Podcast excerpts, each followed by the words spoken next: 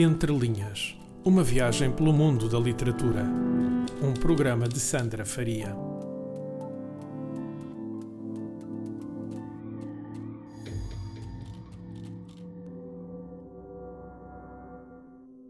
A ligação à escrita começou por causa do avô materno, que fez com que esta acabasse por se tornar num hábito desde muito novo. Hoje, com 26 anos, escreve sobretudo prosa poética, mas também textos de opinião, ensaios e contos. Já escreveu uma trilogia de fantasia e começou a construir um livro que ainda não terminou. Para além de si mesmo, tem um heterónimo que também vai deixando o seu rastro através da escrita. Eu sou a Sandra Faria, estás a ouvir o Entre Linhas, hoje à conversa com o Carlos Tiago Rubal. Olá Tiago, bem-vindo. Olá Sandra, tudo bem? Como vais? Estou muito bem e obrigada desde já por estares aqui comigo a partilhar este, este bocadinho e a conversar. Este... Obrigado por me convidar, já sabes. Olha, eu sei que partilhas a mesma área de formação que eu, uhum. que é comunicação social, ciências da comunicação, eh, e eu queria começar por te perguntar, essa escolha, portanto, escolheres fazer essa formação, ter essa formação, tem a ver uh, com a escrita, que já vinha desde muito novo, ou foram outras razões? Não, foi, foi por outras razões completamente distintas. A, a, escrita foi pelo gosto descoberto. Aliás, eu, eu gostava da escrita já na. já tinha, gostava muito das composições na escolinha, né? Um, mas eu fui para, para a área de comunicação pela comunicação em si, não pela escrita. A escrita era, era um gosto à parte, não estava relacionado. E ao escolheres. Uh as ciências da comunicação, pensavas, uh, ok, não foi a escrita que te levou até lá, mas uh, o meio, se calhar, em que te vias mais uh, a trabalhar nessa área era através da escrita ou nunca foi propriamente um requisito? Ou uma... Curiosamente, eu uh, quando cheguei uh, à faculdade e comecei a ter o, o, curso, já a entrar em cadeiras mais específicas, como é normal no segundo ano, a área da comunicação social que eu queria era rádio, justamente. Ora, muito bem, que boa escolha. exatamente, exatamente. Não, porque lá está, eu, eu, eu o ter tido comunicação foi ao contrário, aqui neste caso. Foi o ter tido comunicação social que me fez gostar da escrita jornalística. Não foi ir atrás do jornalismo pela escrita, foi ao contrário temos, uh, temos motivações e percursos até parecidos, porque uh, eu também, pronto, como, como disse no início, também tirei jornalismo, mas caí lá um bocadinho de paraquedas e nem sequer me estava. A, tanto que eu, pronto, foi aquele caso, tentei ciências da comunicação primeiro, não tive média e pronto, toda a gente sabe essa história. e depois cheguei a jornalismo e pensei, bom, não sei se é mesmo jornalismo, jornalismo quero fazer, e depois descobri a rádio e cá estamos, não é? Exatamente, e ainda bem. Olha, tu disseste-me que escreves também textos, artigos de opinião, vá, uhum. chamemos assim. No que diz respeito a esse tipo de textos, uh, começaste a fazê-lo por volta de que altura? Foi uh, durante o curso, por exemplo, ou também já vinhas fazendo antes? Não, foi quando fiz o meu blog. Quando eu comecei o blog, uh, eu não queria só colocar lá uh, os textos e os contos. Eu queria também começar, como na altura ainda estava com a ficção, de, ficção na minha cabeça, claro, uhum. de que ia conseguir se ingrar no jornalismo, uh, comecei a fazer artigos de opinião para treinar uh, esse, esse estilo jornalístico e literário também.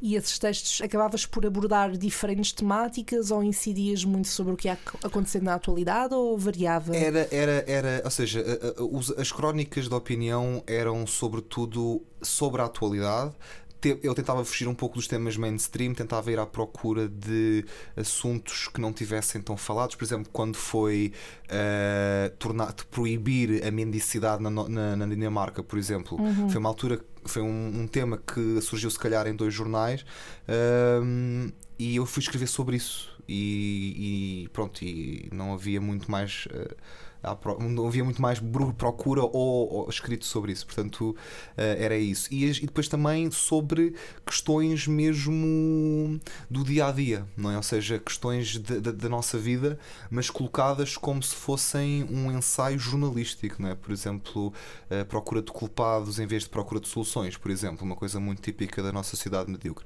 Portanto, uh, foi um pouco por aí. Dar um outro lado, no fundo, não é? De, uhum. de muitas questões. Relativamente precisamente só aqui para terminar esta fase do jornalismo que estamos a falar, achas que já, ou seja, já não há qualquer hipótese de vires uh, trabalhar nessa área ou ainda pensas, por exemplo, ainda te vês essa situação no geral vir, uh, vier a melhorar uh, a trabalhar no jornalismo? Achas que ainda tens isso como um objetivo ou já... Já não, já não. Eu descobri que não gostava de jornalismo depois de ter feito jornalismo. descobri que tinha mais jeito e gostava mais de ser útil para outros, ou tentar de alguma forma ser útil para outros, do que, do que fazer jornalismo.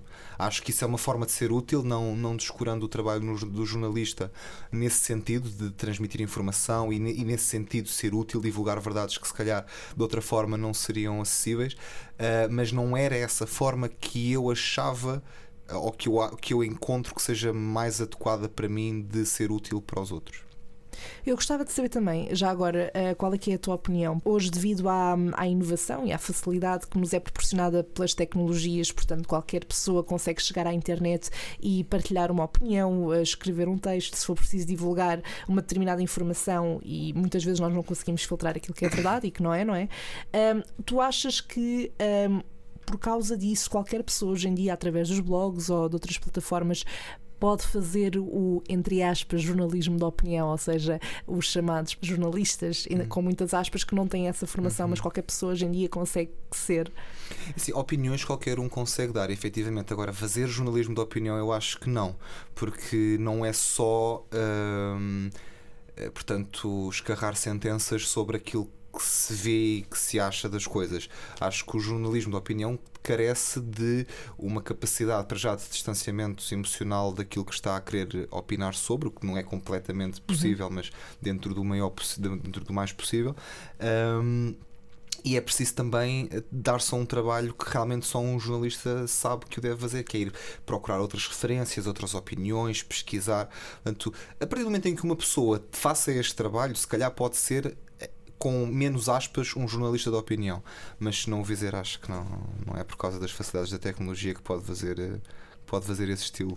Pois lá está. E depois, se calhar, o problema acaba também por ser muito uh, da parte de quem lê de filtrar aquilo que realmente, ok, eh, chegou-me até mim esta informação, esta pessoa escreveu isto e disse que isto é assim. Será que é mesmo verdade? E sei lá, a verdade é que não há muita gente hoje em dia que vá propriamente procurar a veracidade da informação, não é? Mas voltando agora, uh, indo agora, aliás, para outro, para outro campo, que é o da prosa poética. Tu disseste-me que escreves sobretudo prosa poética. Porquê uhum. este género? Uh, porque, porquê? Porque não sei fazer poesia. então houve ali todo um mix. É, ou seja, eu sou um poeta, mas que não sei escrever poesia. É, é, é, é literalmente isto. Ou seja, eu sinto muitas coisas, eu inspiro-me de, de, de, de, de coleção de, de sentimentos, de, de observações, de, de, ouvires, de coisas, uh, mas quando escorro isso na escrita não o sei fazer em género estilo de poesia. Portanto, daí ser, ser, ser a prosa poética. Portanto, a, a, poesia está lá, mas não a nível, no nível técnico. Exato, exatamente. Que. Não há versos, não há rimas, não há estrofes. Pronto, é é a parte do sentimento, da, da, da sensibilidade que uhum. as coisas me trazem e, e, já chega, acho eu. E acaba por ser por isso o teu género vá ao registro em que gostas mais de escrever ou, é, uhum. ou que escreves com mais facilidade? É o que escrevo com mais facilidade, sim. sim. Mas isso quer dizer que é aquele em que gostas mais de escrever? Não, o que, o, eu agora estou a descobrir que gosto imenso de escrever contos. É, eu, aliás, é por estar a descobrir que gosto imenso de escrever contos e que, até, e que até tenho algum jeito para a coisa, uh, que estou agora também em. Pronto, lá está, um bocado, não querendo comparar ao grande gênio, mas um bocado ao estilo de Da Vinci, não é? Ainda não acabei uma coisa, já me estou a meter noutra. Uh, portanto, ainda não acabei o quarto livro, mas já estou a fazer um projeto de, de livro de contos. Uh, que. Um, portanto, eu escrevi um conto em conjunto com um amigo que, chama, que chamámos o Tocador de Harpa e o Peregrino, que eu já te falei, uhum. uh, e aquilo como é, basicamente a história é o princípio e o fim de uma vida, de, de, neste caso de duas vidas. Um, e se, se, eu refiro apenas no meio que eles viajaram durante 12 anos e passaram por montes de sítios e viveram muitas coisas, mas eu escrevi isso em duas páginas. Uh, e então eu tive a ideia de fazer as entrecoelas ou seja, esses 12 anos antes de se conhecerem e depois de um deles morrer, um, que eles viveram em aventuras e tudo isso é fazer essa compilação de contos de aventuras que eles viveram durante os 12 anos. Mas ainda não acabei o quarto livro, estás a ver? Mas agora já comecei este. É assim. Não, mas é, eu acho que é muito importante uma pessoa sempre que tem ideias e que, que lhe surgem as coisas, fazê-las uhum. e tentar não perder o fio à meada, mas, mas ir fazendo. Acho que isso é muito importante. E tu tens a intenção de publicar esses contos? Uh, ou seja, quando eu digo publicar, não é pôr apenas numa plataforma, mas realmente enviar para uma editora ou. Sim, o, este aqui eu tenciono. Sim, este aqui eu tenciono porque acho que está hum, uh, na hora de perder as vergonhas. e, e, tentar, pelo menos, ver onde é que a coisa pode ir. Pegando nisso que agora, né, nessa questão das vergonhas que agora referiste, uh, é, é esse o motivo principal para até hoje. Tu já escreveste muita coisa, tens muita coisa escrita e disponível, por exemplo, no blog para, para lermos. Uh, foi por isso que até agora nunca levaste para a frente a nível de publicar mesmo em forma de livro? É, é assim, por exemplo, a trilogia. A trilogia. Uh eu comecei aos 12 anos, né? comecei aos 12 e acabei aos 18. Portanto, aqui há um desfazamento muito grande. Uhum. Um, a qualidade da escrita. O primeiro foi escrito dos 12 aos 14, o segundo dos 14 aos 16. Não, mentira, portanto, o, desculpa. O primeiro foi do, do, dos, do, dos 12 aos 13, o segundo foi dos 14 aos 16 e o terceiro foi dos 16 aos 18. Uhum. E então aqui há um grande desfazamento, sobretudo entre o primeiro e o segundo a qualidade da escrita, a, a, os detalhes da história e, portanto, eu tinha que fazer uma revisão total eh, das 400 ou 500 páginas que a trilogia compõe para tornar aquilo mais ou menos coerente. Senão mesmo nem sei se isso era possível, nunca tentei também, mas, mas acho, que, acho que isso exigiria um, um trabalho redobrado e, portanto, de, essa é a principal razão por qual, por exemplo, a trilogia nunca foi nem nunca será certamente ou dificilmente um, publicada. O resto é vergonha, sim. Eu pensei em fazer uma compilação de, de, de, dos textos e dos contos que escrevi até aos 20 anos, eh, mas eh, enfim. Também, mais uma vez, eh, como a bem da verdade, eu só comecei a ganhar algum jeitinho mais a partir dos 18, 19, porque até lá era, um, era muito. Olhando agora, era muito experimental. Era muito brincar com a escrita. Eh, faltava-me faltava ler mais coisas uh, e escrever, e escrever uh, literalmente só para treinar, para poder ter alguma coisa. Por isso é que eu só criei o blog aos 21. Porque, e só coloquei lá textos antigos que achava que dentro do mauzinho não estavam tão mal assim. Mas também acaba por ser bom ter esse poderes comparar e perceber, ou seja, teres a noção de que evoluíste, não é? A, a tua escrita amadureceu também, um, comparando sempre com, com os primeiros textos que se vai escrevendo. E eu acho que isso acontece, obviamente, com toda a gente que escreve uhum, ou com claro. toda a gente que faz alguma coisa. Sei lá, eu agora, se for ouvir o meu primeiro programa de rádio, eu vou-me querer esconder, claro. abrir um buraco, empurrar-me para lá para dentro e nunca mais me tirar de lá. Claro, claro. Portanto, acho que faz eh, parte, faz parte. Do, do processo. Ainda bem que acabaste por então criar o blog, uh, porque acho que no que toca à escrita nunca é demais partilhar aquilo que vamos que vamos escrevendo. Falaste na trilogia de fantasia e eu fiquei com muita curiosidade para saber uh, como é que surge essa ideia de escrever uma trilogia. Que, inf que, influências é que tiveste? Ou viste alguma coisa? E... Foi, foi o meu avô. Lá está, o culpado de tudo isto foi o meu avô. Uh, contando assim a história de como é que começou, porque acho que é engraçado. Uh, eu aos 12 anos eu só, só tinha um brinquedo, uma figura de ação que eu uh, levava para todo lado e brincava com aquilo ao ponto de tirar a cor do boneco. Esse boneco era um Jar Jar Binks do Star Wars sem orelhas uh, e que tinha uh, colado a, uma das mãos uma daquilo que aparece no filme, uma espécie de tocha onde eles colocavam as esferas que depois, quando lançavam, aquilo libertava eletricidade. Pronto, e eu pegando nesta premissa e na, e na, e na, e na, e na premissa de que o Jar Jar Binks saltava muito alto eu comecei da minha imaginação a, a, a usar esse boneco para meter-lhe um. Quando lhe metia um, um, manto castanho, ele era bonzinho. Quando eu lhe metia um manto também, isto de figuras do Star Wars, atenção, mas pronto, era só os mantos que eu aproveitava para o Jar Jar. Uh, e quando me metia o branco preto do Darth Maul, ele era o mauzão. Só que não era o Jar Jar Binks, ele era uh, uma, uma pessoa perfeitamente normal, portanto, um ser humano, neste caso, um, e vivia aventuras diariamente com aquilo. Ou seja, eu, eu, eu, quando, quando, eu, quando eu começava a brincar, começava a história de uma determinada maneira, uh, e quando largava. Tava, parava ali a história e quando pegava nela outra vez, depois da escola, depois do que fosse, ia, pegava na aventura onde ela estava. Então, no verão dos, do, do, já está, do, do, dos 12 anos, uh, quando fiz os 12 anos, já tinha feito os 12 anos, e estava em armação de pera, onde eu passei todos os meus verões com os meus avós. Um, o meu avô já não podia descer comigo até à praia e ficava na esplanada. E eu, entre banhos d'água, ia lá ter com ele e às tantas ele diz-me assim: Olha lá, mas porquê é que tu ainda continuas a brincar com bonecos? Ainda por cima é só aquele, não é? Quer dizer, não, não estou a entender. E aí eu expliquei-lhe não só porque contei-lhe toda a história que eu tinha na cabeça do, do, com o boneco. E o meu avô disse assim: Olha lá, mas isso parece muito giro, porque é que tu, em vez de estás a brincar com um boneco, não fazes um livro disso? Pronto. Oh, então foi isto, foi, foi só isto. Não, ele não me disse mais nada. Eu pensei, ah, ok. Então na altura eu tinha levado três livros para aquele verão. Tinha levado o Harry Potter, o Prisioneiro de Azkaban, tinha levado o Eragon e tinha levado um livro do Oscar Wilde que era os contos, as histórias à volta da mesa. Ora, o Eragon e o, e o Harry Potter eram livros parcelados, não é? eram? Eram livros em vários. Uhum. E eu pensei assim, é pá eu ando a brincar com este boneco há praia um ano, já são não sei quantas aventuras, não sei quantas histórias. Eu se faço isto num livro, se calhar fica demasiado grande.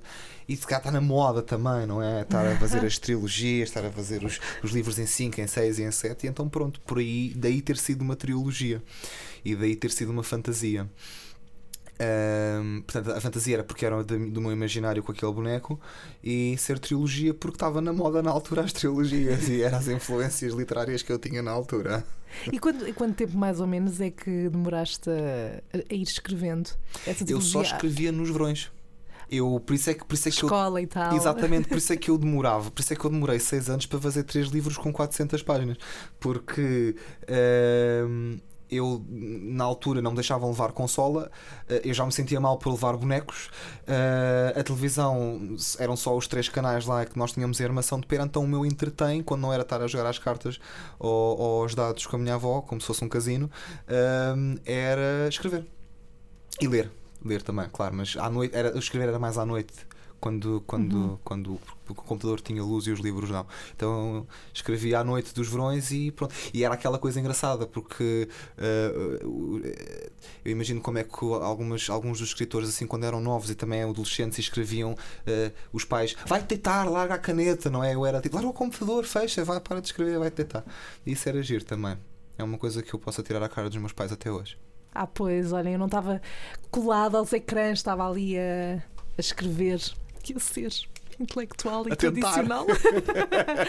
é sempre, pelo menos, não é? A tentativa conta sempre. Eu acho que seria maravilhoso se uh, todas as crianças, ou pelo menos jovens assim, nessa faixa etária, pegassem na sua imaginação, porque nós, eh, eu lembro-me também de ser pequena e criava imensas histórias. Então, como sou filha única e estava muito tempo sozinha em casa, eh, pronto, lá ia para a rua brincar de vez em quando, mas fora isso, quando estava em casa com os bonecos, as histórias que eu não criava, e o drama, e o Ken e a Barbie, pronto, isto é super claro. estereotipado, mas eh, fazia mas é muito verdade. parte da minha infância.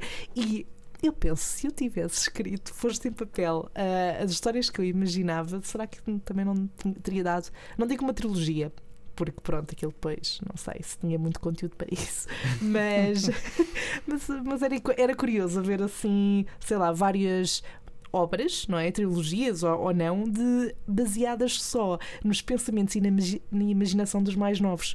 Porque é todo um universo, eu acho, que, sei lá, quando somos mais novos conseguimos ir para todo lado. Não temos tantas barreiras, não é? Exatamente. Mas o terreno e... fértil não cresce nada se não se cultivar também, não é? Também é verdade também parte de nós ir tendo. E dos nossos familiares, se não fosse o meu avô, provavelmente nunca o teria feito. Olha, e ainda bem que referes isso, porque eu queria perceber um bocadinho melhor. Tu, quando me falas de que a escrita se calhar começou a ser mais a sério para ti, ou começaste a estar mais ligada à escrita por causa da tua ligação ao teu avô, Porquê? Como é que foi essencialmente por causa desse, desse episódio da trilogia? É assim, não, o meu avô era o meu ídolo, portanto, tudo aquilo que ele dissesse eh, era e é. Portanto, embora já não esteja entre nós, mas tudo aquilo que ele dissesse, para mim, era uma. É, era, a partir era porque era correto e uhum. porque era para ter em, em, atenção e consideração. Portanto, se, lá está, se ele, se ele me disse que eu, que, eu, que eu deveria escrever, para já, das duas, era por, por duas razões. Era porque era melhor para mim e porque ele achava que que, era, que eu tinha alguma, algum jeito para a coisa, porque ele nunca me disse vai jogar a bola. Não é? Não, sai, vai jogar a bola. Nunca me disse isso. Dizia-me sai, vai brincar, mas nunca me disse vai jogar a bola. Portanto, se ele estava a dizer um, vai e escreve, era porque seria melhor para mim e porque algum jeito eu havia de ter. Portanto, sim, ele, ele, ele teve muita influência. E, e também foi graças a ele que eu, que eu deixei de escrever só as trilogias, porque lá está. Uh, as trilogias foi dos 12 aos 18, mas eu comecei a escrever outras coisas, além dos livros, os, lá está, os textinhos, uh, os contozinhos, um, os ensaiozinhos, tudo muito in, porque lá eram tudo treinamentos, uh, graças a ele, porque eu disse assim: pá, pronto, boa, o projeto de trilogia é ótimo, deves acabar, mas já acabaste o primeiro livro, estás a meio do segundo, começa, vai escrever, durante, em vez de estás à espera só do verão para escrever, vai escrevendo durante as aulas. Um, e ele veio isto tão a sério que eu literalmente durante as aulas escrevia. quando, quando estava a ser o tédio da minha vida, eu rasgava uma folha e, e assim não tinha como chatear, porque eu estava, não estava a, a, a apanhar a seca da vida, lá está. Uh, não tinha o professor a chatear-me porque, porque ele pensava que eu estava a tomar notas. Portanto, olha, foi assim: o, o homem realmente cuidou, bem, cuidou bem de mim em todos os sentidos. Muito bem. E a trilogia foi o primeiro, os primeiros textos que escreveste, ou lembras de escrever ou não? Já tinhas escrito qualquer coisa ah, antes? Eu, eu, por exemplo, o primeiro texto que eu acho que ainda que a minha mãe ainda é capaz de ter emoldurado lá em casa foi uma composição do terceiro ano que, que a, a, a professora da escola gostou tanto que deixou-me levar aquilo para sempre, que foi o, a história do acasalamento da abelha rainha. Uh, eu nem sabia o que, é que era um acasalamento, mas na altura ouvi a palavra, provavelmente, não tenho a certeza. Uh, gostava, havia lá um ninho de abelhas, eu, aquilo lá está, o cérebro eh, deve ter ligado uma coisa com a outra, então era uma a composição era era época, ainda está lá amarelecido, mas está, uh, com portanto, o trabalho todo das várias abelhas macho uh, com, a lutarem, a passarem várias tarefas e, e demandas para conseguirem conquistar uh, a, abelha a, abelha rainha. Portanto, este foi assim. mas assim a sério, entre aspas, lá está, foi os livros, sim. O, o primeiro livro. os, as coisas assim, as, os inhos, começaram aos 15, mais ou menos, lá está, no secundário. Uhum. Um, e não, não, não considero, na altura considerava muito a sério, uh, mas acho que depois disso não, não, não, havia muitos sérios assim no meio daquilo. E quando começaste a escrever, uh, pronto, era sobretudo papel e caneta, certo? Ou papel sim, e lápis. Sim, literalmente. Um, e a, a, mudança para o digital veio só com o blog? Não, eu, eu, eu, eu, eu chegava a casa e passava para o computador. Ok. Lá Mas está, isso... porque eu não queria. Eu só escrevia no computador diretamente se estivesse em casa e tivesse uma epifania para escrever qualquer coisa. Uhum. Um... Mas isso com que idade? Aos, logo aos 15. Portanto, eu, eu, eu quando começava a escrever. Lá está, se eu começasse a escrever no, no, no caderno durante as aulas, eu depois chegava a casa e passava aquilo para o computador.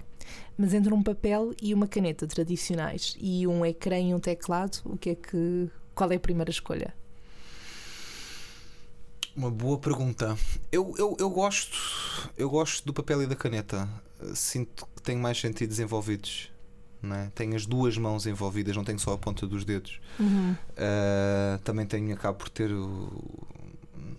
É não, isto era dizer que os cheiros, os cheiros do papel, não, isso não é verdade nós sentimos o cheiro do papel quando estou a escrever. Ai, mas olha que tu agora estás a falar nisso. E eu sou muito aquela pessoa que adora comprar um livro novo. E cheirar, adora. sim, e cheirar. Ai, o cheiro do papel. Sim, claro, incrível. claro. Mas mesmo com, mesmo com os manuais escolares, por exemplo. Sim, sim. Ai, é incrível, incrível, que cheiro maravilhoso. Yeah. Não há nada como um cheiro do papel novo. Um, não podia deixar aqui de tocar numa característica muito específica tua e que me despertou muita curiosidade, que é a questão do teu heterónimo, hum. uh, de que tu me falaste que entretanto morreu um, e ressuscitou. Fala-me um bocadinho disto. Um, é. Quem é ele? Porquê? Como é que ele surge? Ok, é assim, primeiro, se, se eu depois alguém do Hospital do Júlio de Matos ou do Miguel Bombarda me internarem, a culpa é tua, para que saibas. eu assumo a responsabilidade e vou contigo, vamos os dois, está bem? Fica, ah, está arriscado, está arriscado. Pronto, então é assim, o, não, houve muita influência na altura uh, de, de, eu ter estado dois anos antes envolvido na cena múltipla. Uh, Grupo a, de teatro amador. Exatamente. Uh, muito bom para todos os jovens, é muito libertador. Este conteúdo não é patrocinado. e não é patrocinado, exatamente. Mas vão, vão, vão, que vale muito a pena. É, Mas pronto, sim. começou na cena múltipla porque o primeiro ano em que eu entrei na cena múltipla, nesse grupo, ah, foi. hum, Chamavam-se 14 em Pessoa, em que nós. Foi, portanto, foi uma- um espetáculo de declamação de, de poemas e de, de Fernando Pessoa e, e heterónimos. Portanto, logo aí, portanto, numa fase muito jovem, que lá está, já estava a começar a escrever e tudo mais, ah, houve essa influência muito grande. Eh, e também foi uma altura em que eu descobri, mais ou menos, tanto 14, 15 anos, em que eu descobri que gostava de me expressar em inglês. Pronto, entretanto, eh, aos 16 anos, também em armação de pera, portanto já vimos cá aqui uma relação com o Algarve, a praia e o mar e tudo mais. Ahm, e que eu estava aí a passear a, a- a minha cadelinha na altura. E eu tinha reparado por, por mera coincidência que nessa noite ia ser lua cheia. Um, e eu quando portanto eu saí à rua co- com, a bicha e fui, fui para a praia e estava à procura da lua e lua em lado nenhum estava para se ver. E eu estava, não sei em que estado de espírito é que eu estava, sei que estava a pensar muito em inglês nessa noite. Uh, e, e vejo o nascer da lua, da galé. Portanto, eu vejo a lua cheia a nascer e conforme na- naquele momento, to- todo aquele enquadramento, eu cheguei a casa eh, domado de uma coisa estranhíssima e escrevi eh, um texto em inglês. E na altura sim fui eu, escrevi um texto em inglês ahm, à lua. Mas sen- sentia que o que me levou a- a- a querer ir correr literalmente para casa a escrever tinha sido uma coisa muito bizarra, muito sinistra, muito estranha. Eh, E de tempos a tempos, sobretudo, portanto, em luas cheias, eh, eu acabava por eh, escrever qualquer coisa à lua, mas já não, lá está, nunca me sentindo inteiramente eu. Sentia que eu era impulsionado para ir fazer aquilo, não, não, era, não era inspiração minha, não eram palavras minhas, não eram ideias minhas.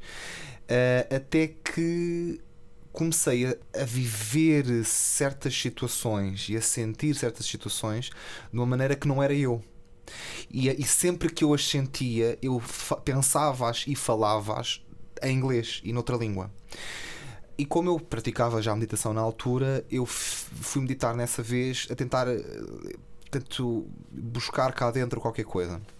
E estava cá qualquer coisa dentro, sim. Eh, Estava cá um sujeito que, que tinha uma figura, tinha uma imagem, portanto não foi pensada. Ela foi sentida, ele, ele foi sentido neste caso. Eh, ele era uma pessoa, era e é, novamente, eh, uma pessoa de corpo, de rosto, de, de, de maneira de ser, de história, de vida, eh, de sítio onde vivia, hábitos que tinha, tinha tudo. Tinha tudo, tinha a sua cultura, o seu pensamento.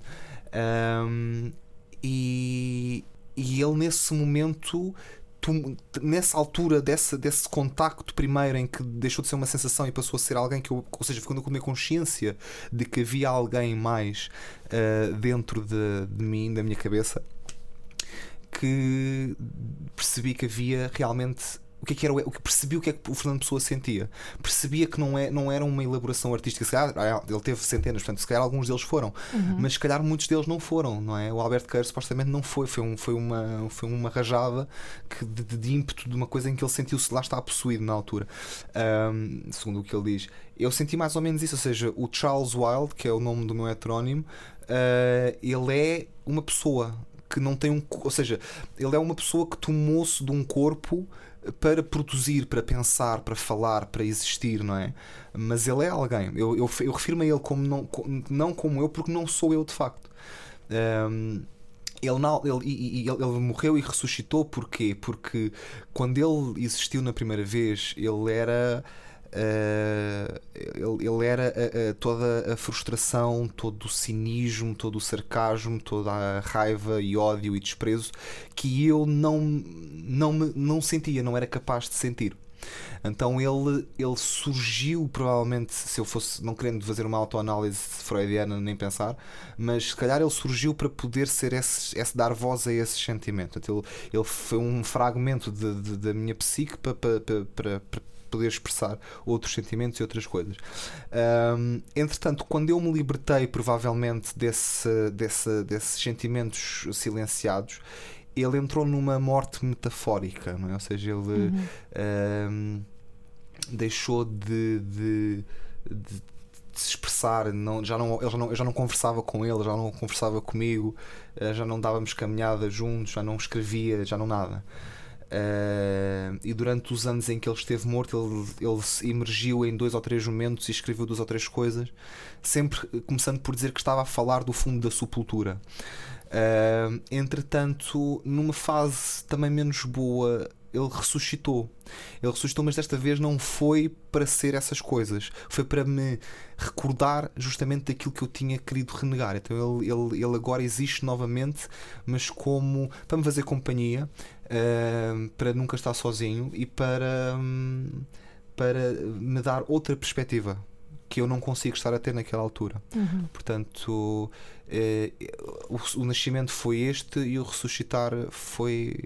Ou seja, o nascimento foi aquele que eu referi e o ressuscitar foi este. Portanto, um, como todos os seres, ele tem um propósito.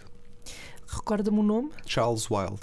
O Charles Wilde poderá vir a escrever um livro em nome dele? Ele tem uma, ele é um excelente uh, storyteller. Ele escreve contos fantásticos, por acaso. Eu gosto muito dos contos dele. Uh, e ele tem, ele tá, ele quer fazer um, uma compilação de contos apenas cortados com alguns textos ou com alguns ensaios dele. Uh, que é já tem título e tudo é the, the, the Eyes of the Mountain porque ele, ele como vive na guarda na, junto à Serra da Estrela, ele quando é noites de lua cheia ou de noites de lua que lhe apeteça, ele sobe lá a montanhazinha, senta-se lá na rochazinha dele, contempla a vila, a cidade, aquilo tudo, e então daí o The Eyes of the Mountain. Sempre a ligação com a lua. Sempre a ligação com a lua. Tiago, uh, estamos quase a chegar ao final da nossa conversa, com okay. muita pena minha, porque eu acho que nós podíamos estar aqui horas e horas a sem falar dúvida, sem, sem perder o fio à meada. Uh, mas, uh, à semelhança do que eu tenho feito sempre com os outros convidados, eu pedi-te para trazeres um excerto de um texto hum. teu ou de uma obra de que gostes muito. Portanto, queria-te pedir, se estiveres aí contigo, se nos podes ler e já agora dar um contexto. Tenho sim, tenho aqui um texto que eu escrevi em 23 de fevereiro deste ano uh, e eu escolhi-o uh, porque hum, neste texto tem uma série de elementos que me caracterizam, que já se pode dizer que me caracterizam a escrita. Uh, sobretudo as, as prosas poéticas. Uh, a noite, a insónia, o escuro, o candeeiro, portanto, a pouca luminosidade. Uh, e, e, justamente o texto chama-se então A Insónia do Novoeiro, e passo a ler. O relógio promete em breve as três horas da madrugada. Em casa, no prédio, na rua, há um silêncio sepulcral que deixa ouvir os pensamentos do nevoeiro que desabou suavemente na cidade. É uma benção amaldiçoada de encontrar vossa escorrida em tinta quando ela só se faz escutar no negrume, na dor ou na dúvida. Essas coisas que tiram o sono e dão mais tempo para se estar no séquito dos pertences da mente.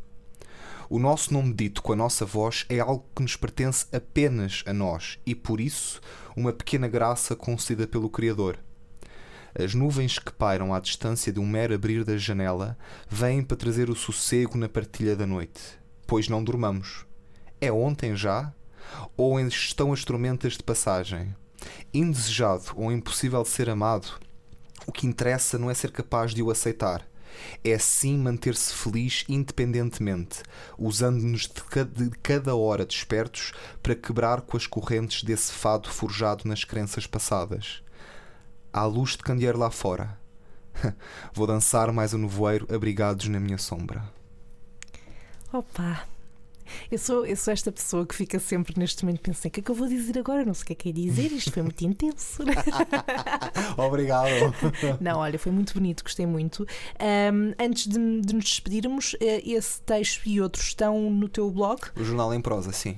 Uh, portanto, quem quiser ler as coisas que vais escrevendo, até ao momento em que fores publicar, não é? Uhum. Porque estará para breve. Uh, esperemos que sim. Uh, portanto, quem nos está a ouvir pode procurar o teu blog e vai lá encontrar uh, Sim, se forem, no Google, se forem ao Google, já ia falar em brasileiro, se forem ao Google e escreverem jornal em prosa, é logo o primeiro. Pronto, então já sabem, jornal em prosa, procurem no Google, é logo o primeiro e vão ver tudo aquilo que o Tiago vai escrevendo. Sabes que isto agora falaste no brasileiro e eu penso, se calhar eu também podia ter um heterónimo, mas seria. se calhar ele já está Brasileira. dentro. Se calhar Pronto, ela já isto, está isto dentro. para dar um contexto que eu, fora, portanto, fora daqui, costumo brincar e às vezes faço assim um sotaque brasileiro, portanto, se calhar é isso. Obrigada, Tiago, por esta Obrigado, partilha. Sana. Gostei muito deste bocadinho. Ah, foi um gosto ter-te aqui e assim terminamos mais um episódio. Não há desculpas para não ir-se espreitar as belas palavras que o Tiago vai deixando por aí. Quanto a mim, volto para a semana, à hora do costume, sempre com um convidado diferente. Podes ir acompanhando tudo através do Facebook e Instagram em entrelinhas.podcast e ouvir os episódios anteriores no SoundCloud em soundcloud.com/barra entrelinhaspodcast ou então passar pelo iTunes e Spotify procurando por Entrelinhas na secção de podcasts. Temos encontro marcado para a próxima quinta-feira. Até lá, boas leituras.